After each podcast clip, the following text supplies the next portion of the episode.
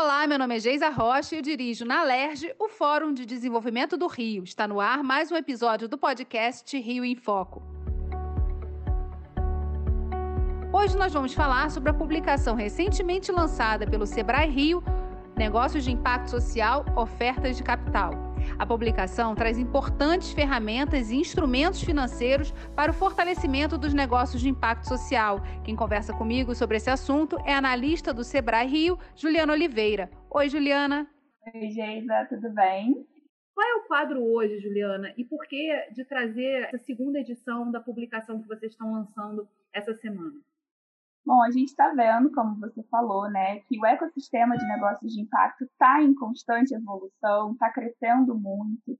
Quando a gente fez o nosso primeiro guia lá em 2017, a gente já tinha essa necessidade, de acordo com os empreendedores que o Sebrae Rio atende, né, do entendimento do que de fato tem disponível no mercado quando eles pensam em preciso de apoio financeiro para o meu negócio. E aí a gente percebeu que de lá para cá teve um avanço muito grande, né? Novos instrumentos foram criados, novas plataformas, novos termos, o IFD ou AFD está aí, que não nos deixa mentir, né? Então a gente sentiu essa necessidade de fazer essa atualização, porque até hoje, apesar dos avanços que a gente teve em todo esse ecossistema, a gente ainda ouve os dois lados da moeda. Os empreendedores dizendo que eles não conseguem acessar capital e os investidores dizendo que eles não conseguem encontrar negócios que estão aptos a receber capital. Então, a gente vê que ainda tem uma questão a ser trabalhada e a gente espera dar uma luz para esses empreendedores. Que, que contém essa segunda edição e quais foram as principais mudanças que você observa da primeira para o segundo número aí? Essa nossa segunda edição está super robusta. A gente fez uma análise dos principais avanços no campo, então olhando para esses novos instrumentos que foram criados, para o volume de recurso que aumentou, né, a própria impacto que vem ganhando força, o tema que vem ganhando força também. A gente trouxe destrinchado esses novos instrumentos, então essas plataformas de crowdlending, financiamento híbrido, o próprio ISD, falando um pouco né, sobre o que, que é isso, por que, que eles estão ganhando força, como acessar. E, assim, a cereja da edição dessa vez é que a gente fez uma entrevista com investidores e também com empreendedores que já receberam aporte de capital para a gente entender. E aí, como que se prepara? Então a gente trouxe a visão dos empreendedores no que, que eles buscam quando eles estão analisando um negócio e a gente conversou com os empreendedores como eles se prepararam, quais foram as dificuldades que encontraram. Então são dois capítulos super recheados cheio de dicas bem práticas, assim, para que os empreendedores, quando eles olharem, eles possam se reconhecer nas dificuldades, talvez em ferramentas e informações que nem sempre eles têm ali pronto, mas que com essa dica já vão começar a ter um caminho melhor a trilhar na hora de decidir que de fato quer buscar um aporte financeiro. Existe muita pressão né, para que a gente consiga ver negócios de impacto social unicórnios, né, que escalem, que gerem transformações mundiais. Mas o perfil dos negócios de impacto, pelo que a gente vem observando, é muito do desenvolvimento local. Né? Eles têm um impacto ali naquela região e o maior desafio também é medir esse impacto. Como que as ofertas de capital estão se ajustando a esse cenário? Há ainda questões a serem resolvidas aí nesse meio de campo? Esse é o X da questão. Quando a gente, conforme foi fazendo as entrevistas e conforme foi escrevendo o guia, a gente foi percebendo que ainda tem muito isso. Os investidores, por toda a sua é, definição, por toda a sua natureza, eles ainda buscam negócios que sejam mais robustos e que de fato estejam prontos ou já estejam mensurando o seu impacto. Por outro lado, a gente vê que os negócios ainda não, não estão tão estruturados para isso.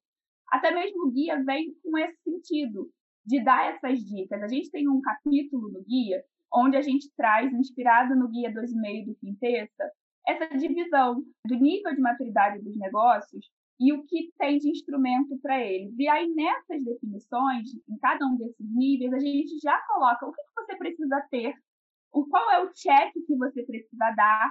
Se você está no nível de ideação, por exemplo, qual é o check dos instrumentos e das ferramentas que você precisa ter concluído para quando for buscar algum tipo de capital anjo, por exemplo, você saiba apresentar isso para o seu investidor.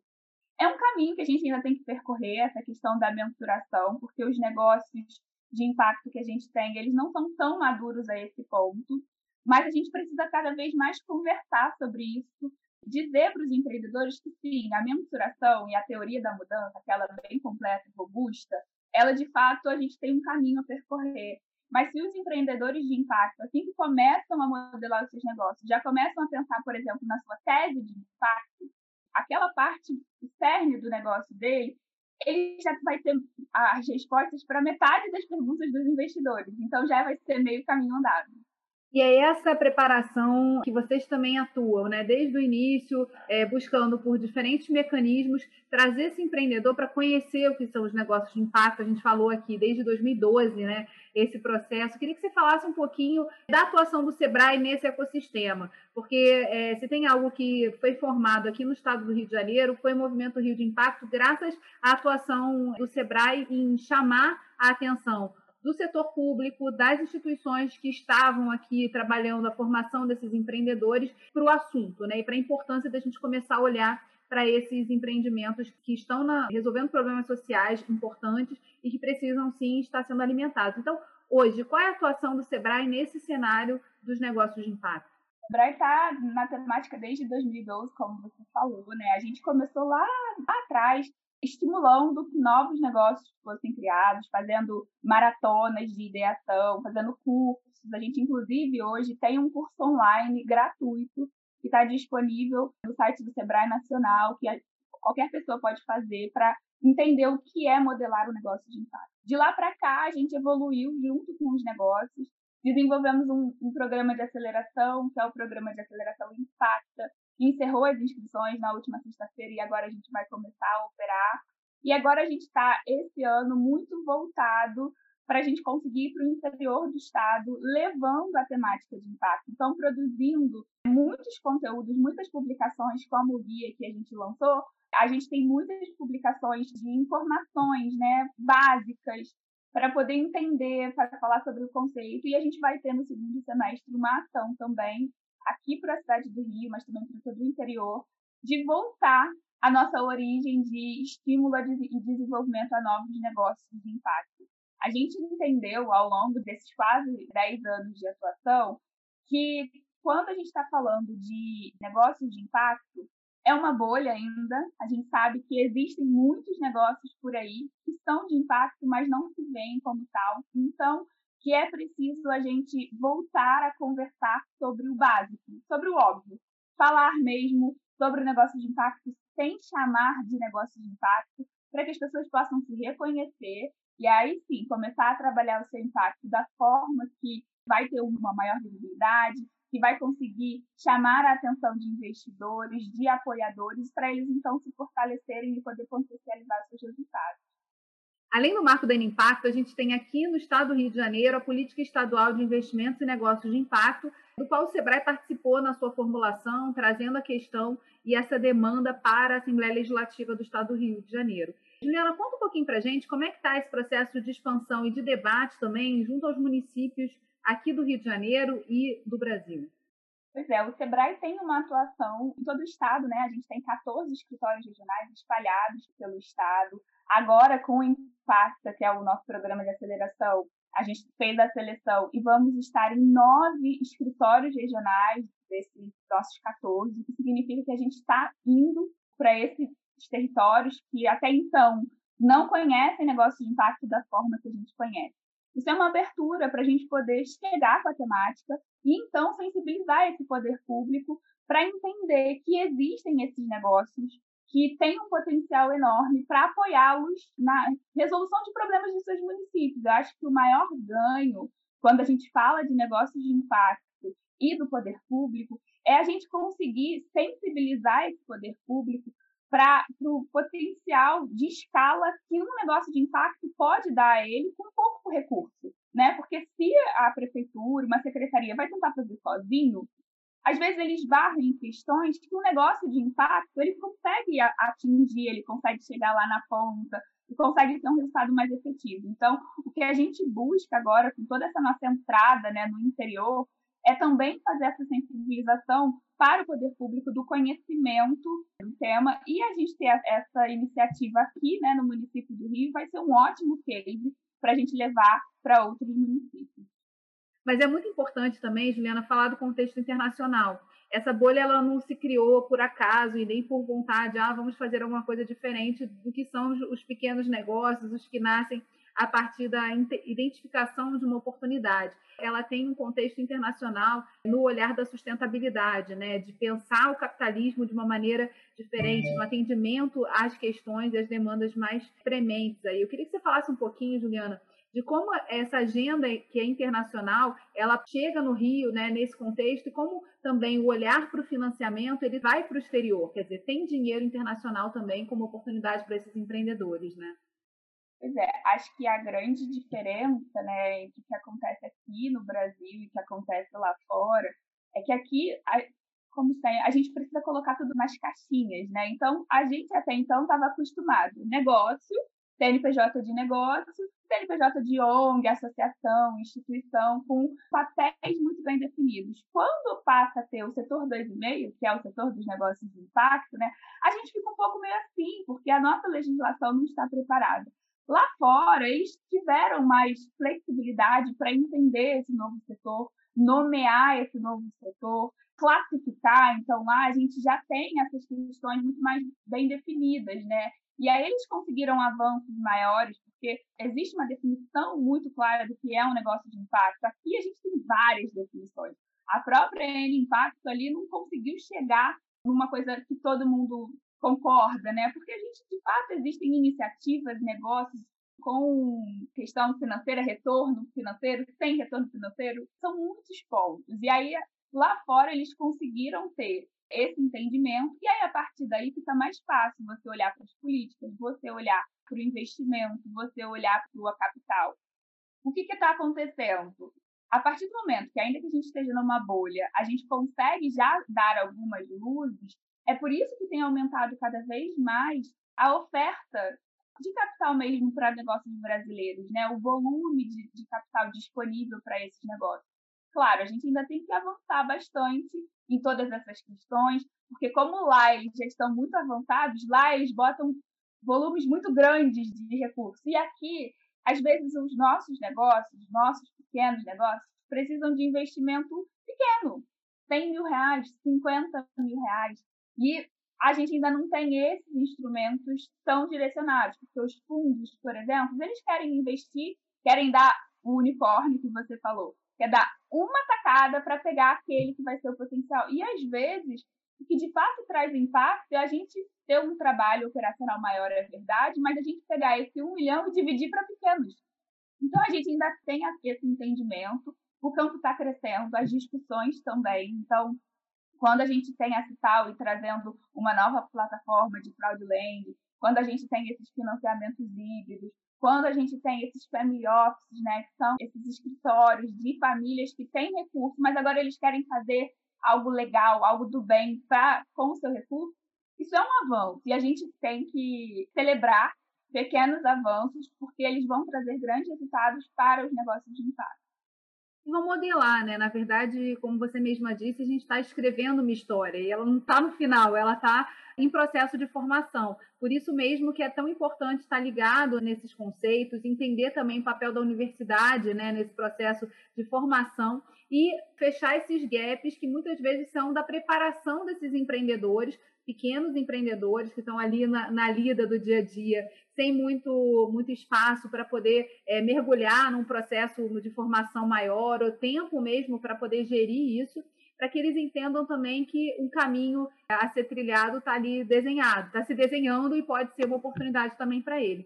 Queria que você falasse, Juliana, voltando também à publicação, onde ela vai estar disponível, né? A gente vai falar aqui do link para todo mundo acessar, mas onde ela vai estar disponível e quais são os movimentos também que vocês estão planejando para fazer com que esse tema do financiamento chegue a mais espaços e as pessoas comecem a entender, então, de que forma isso também pode se modificar para atender esses pequenos negócios. Quando a gente começou a escrever o guia, né, pensando na atualização, a gente foi buscando tudo que tinha de novo, todas as novidades, Quando ele ficou pronto, eu falei, gente, tem quase 150 páginas. Ninguém vai querer ler uma Bíblia. Só que ficou muito legal, porque ele está bem dividido nos capítulos, ele está bem prático, que era o que a gente queria. Então, tem muitas tabelas para o empreendedor logo bater o olho e falar: ah, eu estou aqui, eu vou buscar esse tipo de instrumento, que é esse tipo de instituição que faz.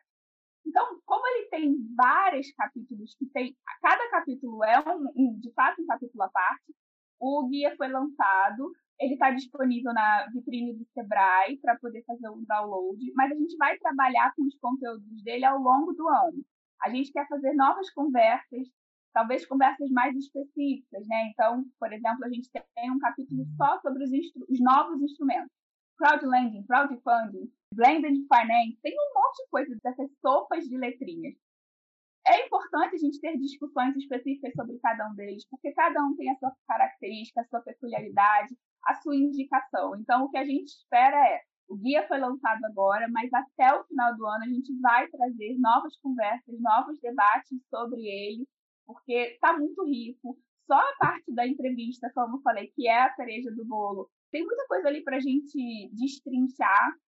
Então, vai estar disponível de forma gratuita para todo o download e a gente ainda vai ter novos conteúdos gerados a partir dessas informações que estão lá. Então, fiquem ligados, a gente está colocando aí é, em todos os espaços possíveis o link para vocês poderem entrar lá na, na vitrine do Sebrae e fazer o download, mas acompanhar também essas agendas nas redes sociais, principalmente do Sebrae e do Movimento Rio de Impacto.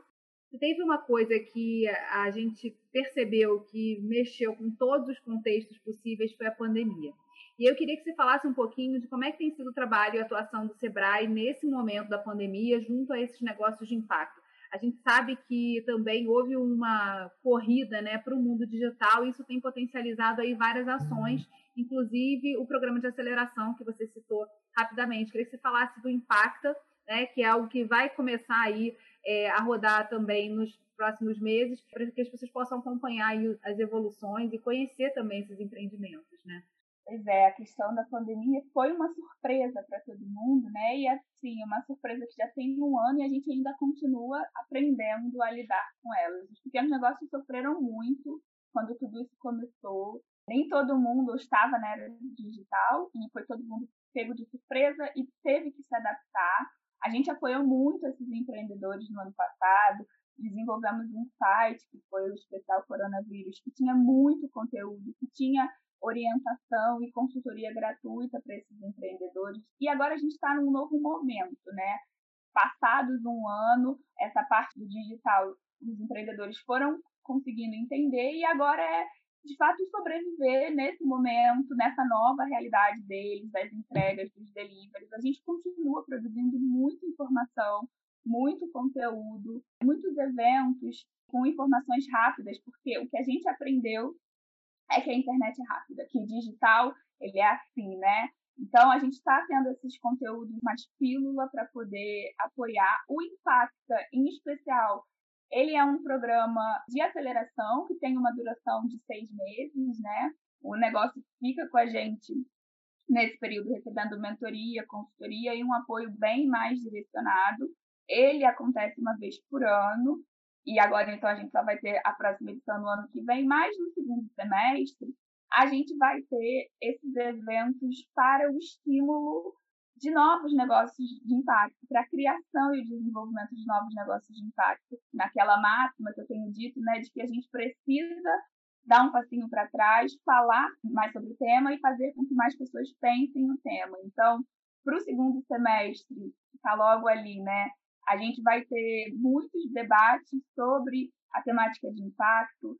A gente quer fazer uma conversa com negócios tidos tradicionais para a gente começar a discutir não mais apenas os negócios de impacto, mas também o impacto dos negócios. Que aí é aquele negócio que é um negócio tradicional, mas que pode ter pequenas iniciativas de impacto, mas que lá na frente vão ajudar a salvar o mundo.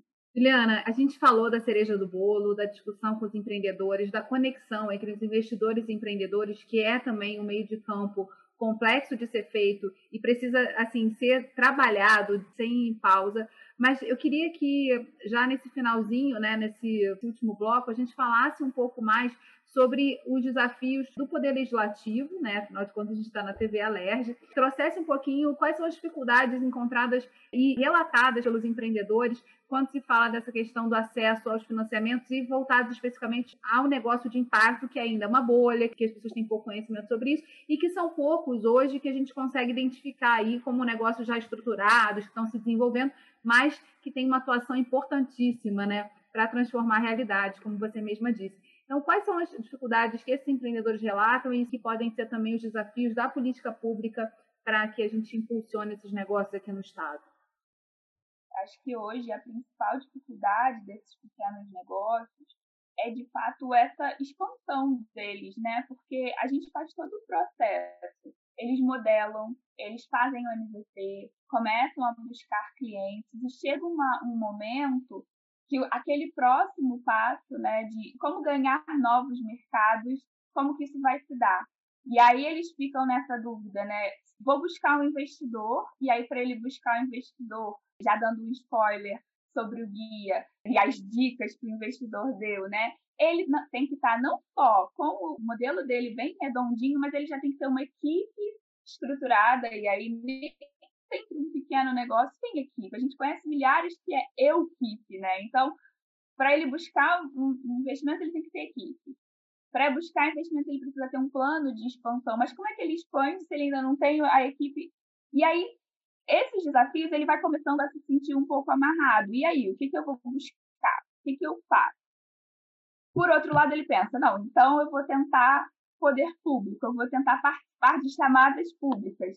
E aí o que falta é capital de giro, porque a gente sabe que quando tem essas questões das chamadas públicas, né, ele não vai receber logo ali, tem um prazo até prestar o serviço e de fato ele receber. E aí, de novo, como é que ele trabalha, como é que ele entrega se for um produto, se for serviço, tudo bem, entre aspas, porque as contas não aguardam.